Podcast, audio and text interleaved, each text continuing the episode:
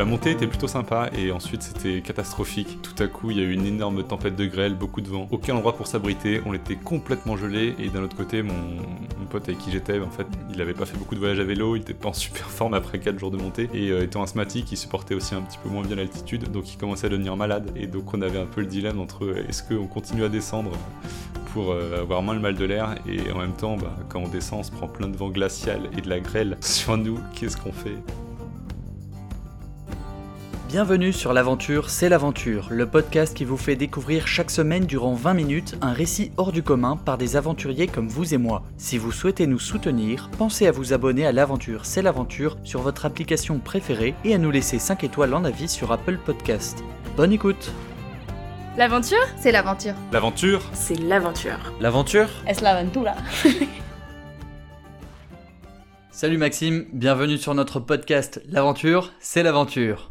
Bonjour Benoît, merci de me recevoir. Alors je suis très heureux de te recevoir car ton aventure est le premier véritable périple à vélo, ou du moins exclusivement à vélo sur notre podcast. Euh, le tien n'est pas l'un des plus reposants puisque tu es parti durant une année, en 2016, parcourir 16 000 km à travers l'Europe, l'Asie, l'Amérique du Sud et l'Afrique du Nord. Oui, tout à fait. Euh, alors en fait, euh, tour du monde, c'est un terme un peu marketing euh, que j'assume plus tout à fait complètement parce que le, en fait, en voyage, moi je suis allé dans, je sais, alors je sais plus, peut-être 18 pays sur 200 pays dans le monde et sur chacun de ces pays, en fait, j'ai fait une ligne que j'ai fait qu'effleurer. Donc je suis allé dans quelques villes, j'ai parlé à une centaine de personnes. Moi, je dis maintenant que j'ai fait un an de voyage à vélo. En fait, l'idée du, du, voyage, c'était l'idée d'un copain qui m'a motivé pour faire ça, qui après, pour des raisons amoureuses, ont un petit peu changé. Donc j'ai fait deux mois avec deux mois de voyage avec ce copain Et euh, ensuite, j'ai proposé à pas mal d'autres copains de faire une partie du voyage avec moi. Moi, j'en tire quelque chose de très positif. À chaque fois que je changeais de partenaire, je changeais de voyage. Voilà, chacun euh, a sa manière de voyager. Certains veulent faire un peu plus de sport, d'autres euh, ont envie de prendre plus de temps au restaurant ou alors de faire plus de détours culturels. Et ça change en fait beaucoup l'ambiance. Est-ce que tu as eu d'autres co-voyageurs cyclistes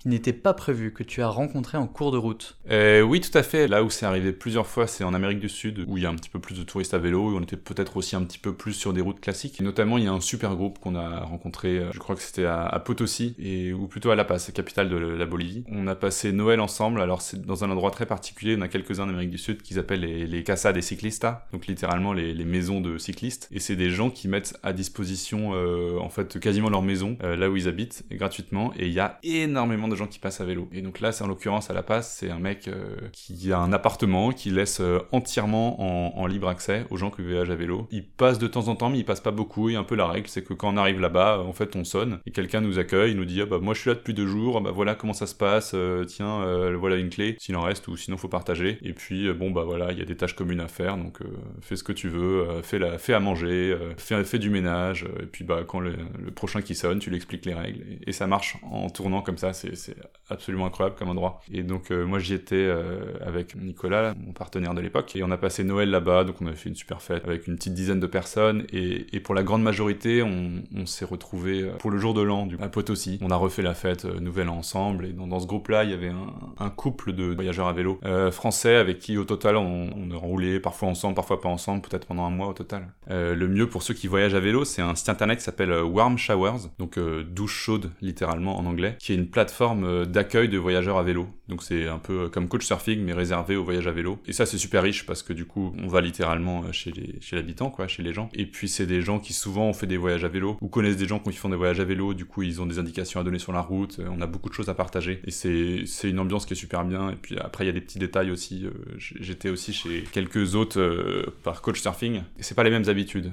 Quand on est coach surfing on prend notre temps. souvent on est content de prendre quelques bières, de finir la soirée un peu tard. Quand on a fait 100 km à vélo dans journée, on a envie de se coucher tôt, euh, de prendre une douche, de faire un dîner, de se coucher tôt. Et donc, quand on est sur Warm Shower, les gens connaissent bien la routine. Douche, dîner, un peu de discussion, on se couche tôt et puis éventuellement on prend un peu de temps le, lendemain. Et lorsque tu n'avais pas cet outil euh, Warm Shower, que tu devais engager directement la discussion avec les personnes que tu rencontrais, est-ce que tu avais pris le temps en amont d'apprendre les bases linguistiques de chaque pays ou de chaque région que tu traversais? Pour moi, c'est quelque chose de, super important d'apprendre de, un peu quelques bases, même presque une question de respect, quoi. Quand on arrive dans un pays, de, connaître un minimum, euh, un tout petit peu de culture, un tout petit peu de, langage, et on, voit bien que quand on parle un tout petit peu avec les locaux, savoir dire quelques mots, ça change tout de suite complètement la relation, quoi. Encore une fois, ça dépend euh, beaucoup des cultures. Les pays les plus accueillants dans lesquels j'étais, c'était en, Turquie et Iran, et Iran, mais ça, je sais pas si t'as eu déjà d'autres voyageurs qui t'en ont parlé, mais c'est vraiment unanime euh, parmi les gens qui ont voyagé, qui sont allés dans beaucoup de pays et qui, ont, qui sont passés par l'Iran. L'Iran souffre un peu d'une mauvaise image à l'international parce qu'en général, quand on entend parler de l'Iran, c'est euh, l'arme atomique et on connaît pas grand chose d'autre, euh, donc c'est vaguement associé au terrorisme. Et les Iraniens savent qu'ils ont pas une très bonne image à l'étranger. Bon, je sais pas, ils ont une certaine fierté et ils sont très très accueillants, mais à un point qui est absolument incroyable. C'est-à-dire qu'il suffit de se balader dans, dans la rue et bon, d'avoir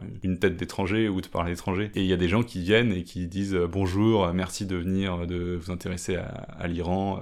pour peu qu'en plus vous leur sortiez des, des mots en perse, c'est ça beaucoup de succès. Il y a des gens qui viennent vous dire bonjour et qui vous invitent chez eux euh, sans même que, sans aucune raison, euh, ou qui, qui, vous demandent si vous avez besoin d'aide. C'est absolument incroyable. Donc ça, je pense que c'est important d'avoir euh, un minimum de base. Même avec un petit peu de base, voilà, il y a des pays où culturellement, ben, ça se fait un petit peu moins. En, Asie du Sud-Est, ça a été le contact avec les locaux était moindre, on va dire. les gens, voilà, les locaux s'intéressaient un petit peu moins aux touristes. Enfin, c'est l'impression que j'en avais. Peut-être que j'ai pas eu de chance aussi. Puis bon, on peut pas leur en vouloir. Hein. enfin, moi, chez moi, c'est rare que j'invite des touristes. Quoique, c'est arrivé quand même quelques fois depuis. Et le, il y a un endroit qui est très facile pour faire illusion qu'on a bien fait euh, ces révisions de vocabulaire. C'est j'ai passé un mois dans le Ladakh, donc c'est la, région au nord de l'Inde, euh, en Himalaya, en haute altitude. Et le, en langage euh, Ladakh, il y a un mot absolument passe-partout, donc c'est Djoulé, et les gens disent Djoulé pour dire bonjour, au revoir, merci, comment allez-vous? Donc on croise quelqu'un, c'est toujours Djoulé, on va au restaurant, on commence par dire Djoulé, on nous apporte un plat, on dit Djoulé. Donc ça fait un peu rire tout le monde, même les locaux, enfin les locaux aussi entre eux utilisent Djoulé. eh bien, Djoulé, Maxime, Djoulé. J'aimerais bien revenir Maxime sur un élément que tu évoquais tout à l'heure, les frontières.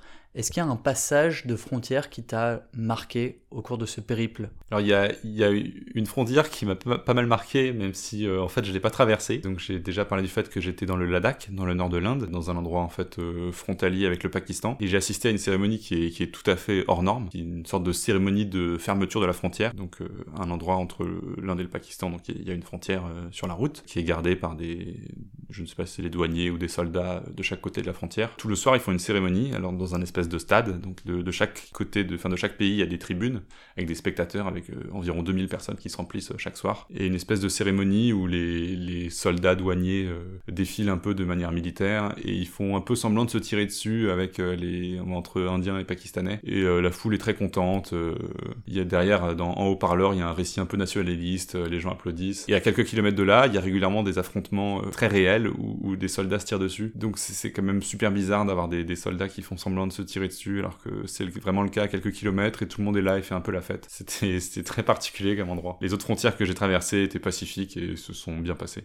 Je vois, merci Maxime pour cet éclairage intéressant. Il y a une autre considération logistique importante quand on fait euh, un quasi-tour du monde, c'est les visas. Est-ce que, étant en itinérance permanente, ça n'était pas difficile d'obtenir les visas pour chaque pays que tu allais visiter? Alors, en, ayant un passeport euh, européen et peut-être même d'autant plus euh, français, il y a quand même pas beaucoup d'endroits dans le monde où, on a besoin d'un visa, hein, ce qui est quand même une grande injustice. Si j'essaie de réfléchir aux pays pour lesquels il y a besoin d'un visa formel à faire à l'avance, il y a eu l'Iran que j'ai pu faire avant de partir parce que c'était plutôt au début de mon voyage. Qui eu, moi, j'ai prévu d'aller en Chine, où pour le coup, je pouvais pas le faire en avance, et donc j'avais prévu de le faire en Inde, et donc je l'ai fait en Inde. J'ai rempli tous les papiers qu'il fallait. Euh, j'ai acheté mon billet d'avion parce que on peut pas, dans le dossier, il faut avoir déjà son billet d'avion. Et euh, mon visa a été refusé pour la Chine deux jours avant que je parte. Le copain que je vais retrouver euh, en Chine était déjà en Chine, donc c'était un petit peu pénible. La leçon, c'est peut-être que il faut pas suivre les instructions, il faut pas acheter son billet d'avion.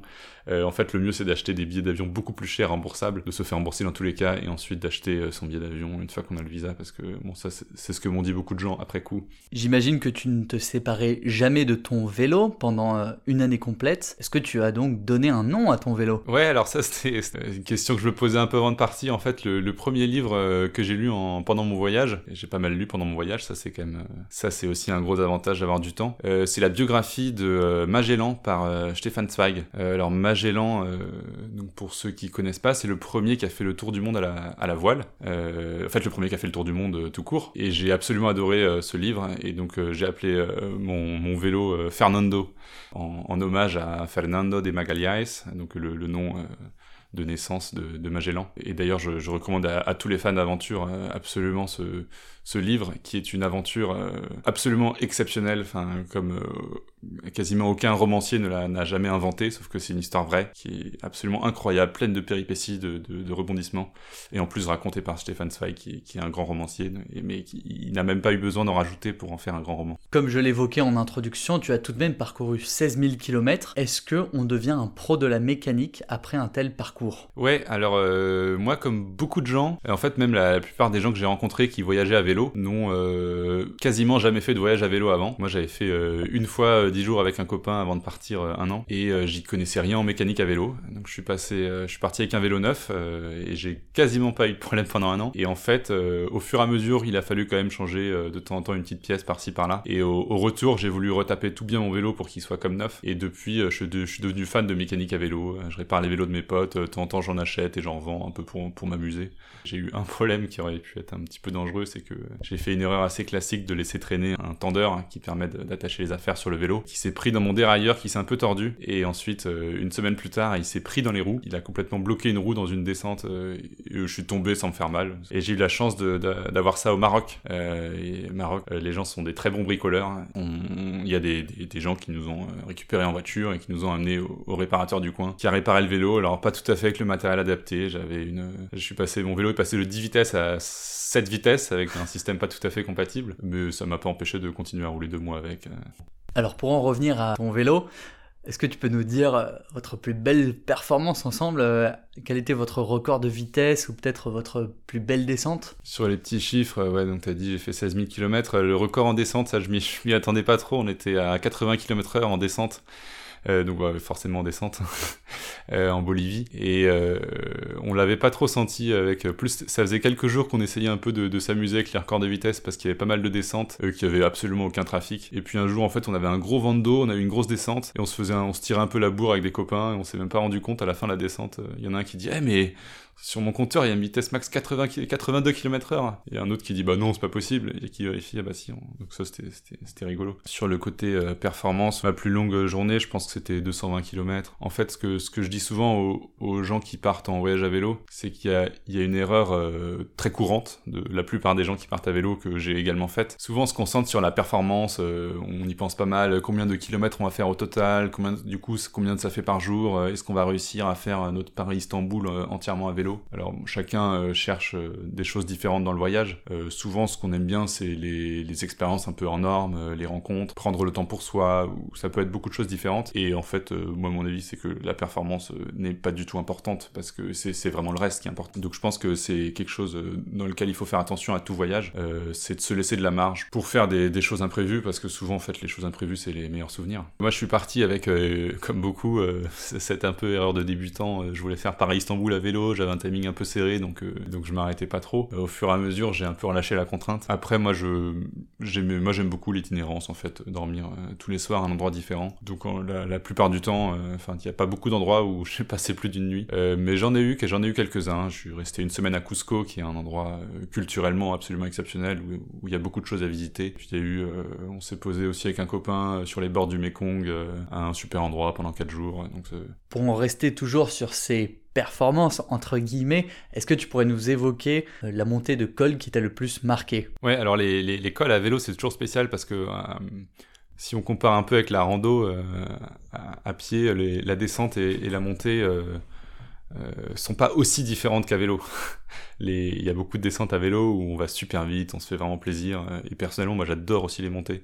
donc moi j'adore les, j'adorais euh, voyager en Amérique du Sud parce qu'on était tout le temps dans la cordillère des Andes. C'était tout le temps des, des montées, descentes. Et je pense qu'il y a un moment qui a particulièrement marqué Nicolas avec qui j'étais en Amérique du Sud, c'est qu'on est on est parti de, de Lima au Pérou et nos quatre premiers jours de vélo, on a fait que monter On est parti de, de l'océan euh, Pacifique à, à 0 mètre d'altitude et en 4 jours on a fait 130 km et 4800 mètres de dénivelé positif pour passer donc un col à un peu plus de 4800 mètres. On a, on a légèrement dépassé le Mont Blanc en 15 jours de vélo. La montée était plutôt sympa et ensuite c'était catastrophique. Tout à coup il y a eu une énorme tempête de grêle, beaucoup de vent, aucun endroit pour s'abriter, on était complètement gelé et d'un autre côté mon, mon pote avec qui j'étais en fait il avait pas fait beaucoup de voyages à vélo, il était pas en super forme après 4 jours de montée et euh, étant asthmatique il supportait aussi un petit peu moins bien l'altitude donc il commençait à devenir malade et donc on avait un peu le dilemme entre euh, est-ce qu'on continue à descendre euh, pour euh, avoir moins le mal de l'air. Et en même temps bah, quand on descend on se prend plein de vent glacial et de la grêle sur nous. Qu'est-ce qu'on fait? Donc on a un peu descendu on a fini pendant une auberge. Euh, mon, copain était malade euh, pendant plus de 24 heures en vomissant. C'était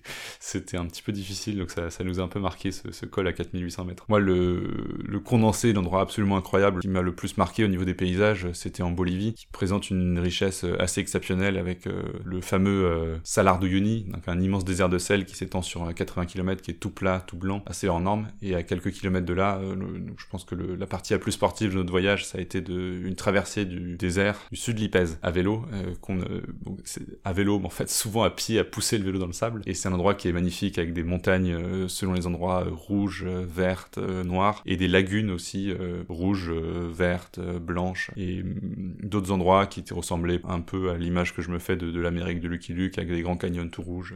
je garde un, très grand souvenir de la Bolivie niveau des paysages. Tu as donc passé un an au total à vélo, mais il te restait énormément de pays à découvrir sur le globe terrestre. Alors pourquoi ne pas avoir poursuivi ton aventure? Je pense que pour moi un an c'était une durée pas mal, j'étais content de revenir un petit peu dans la, dans la, dans la vie normale. J'avais l'impression d'avoir quand même pas mal profité dans ma vie avec euh, bon, mes parents qui, qui m'ont élevé, la société qui m'a aussi euh, élevé. Euh, j'avais fait 5 ans d'études et j'avais quand même l'envie de bah, d'être utile à la société. Bon dans ce sens-là je pense que le, le voyage m'a aussi pas mal transformé parce que ça a été l'occasion de voir beaucoup de gens dans des contextes très différents. Moi, quelque chose qui m'a pas mal marqué, c'est de voir que les conditions matérielles, euh, c'est bien, ça apporte du confort, mais ça m'est pas apparu comme la chose la plus pertinente quand je voyais des gens dans plein de contextes différents, s'ils avaient l'air heureux ou pas. C'était pas du tout la, seule variable. Et puis j'ai été aussi assez touché par le fait d'avoir vu plein de paysages magnifiques. Et en fait, je suis devenu euh, écologiste, même assez militant au fur et à mesure, un petit peu après mon retour. Et ce qui, fait aussi que depuis, en fait, j'ai décidé de plus prendre l'avion. Moi, je prends plus d'avion. Je n'ai plus pris d'avion de, depuis 4 ans. Et c'est pas quelque chose que je vis aujourd'hui comme un gros manque, déjà parce que j'ai le sentiment d'avoir euh,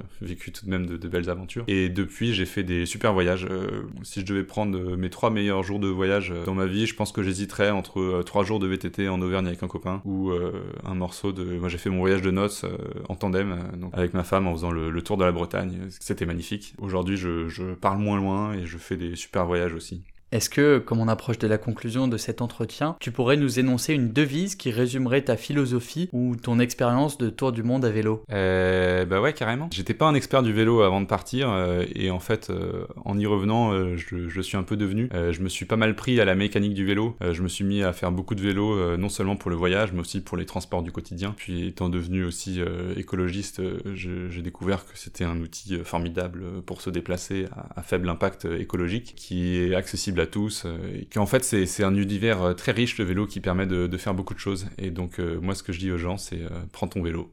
Prends ton vélo. Superbe. Merci Maxime de nous avoir embarqués en deux roues à travers les continents. Et bah merci de m'avoir reçu Benoît, c'était avec plaisir. À bientôt tout le monde pour une prochaine aventure. Merci à tous pour votre écoute. Si vous souhaitez nous encourager et faire découvrir le podcast à d'autres auditeurs, sachez que notre meilleure communication repose sur vous. Pensez s'il vous plaît à vous abonner à l'aventure C'est l'aventure sur votre application préférée et à nous laisser un avis 5 étoiles sur Apple Podcast avec un commentaire. Vos encouragements et conseils, aussi bien que vos critiques, sont les bienvenus. A très vite pour une nouvelle aventure.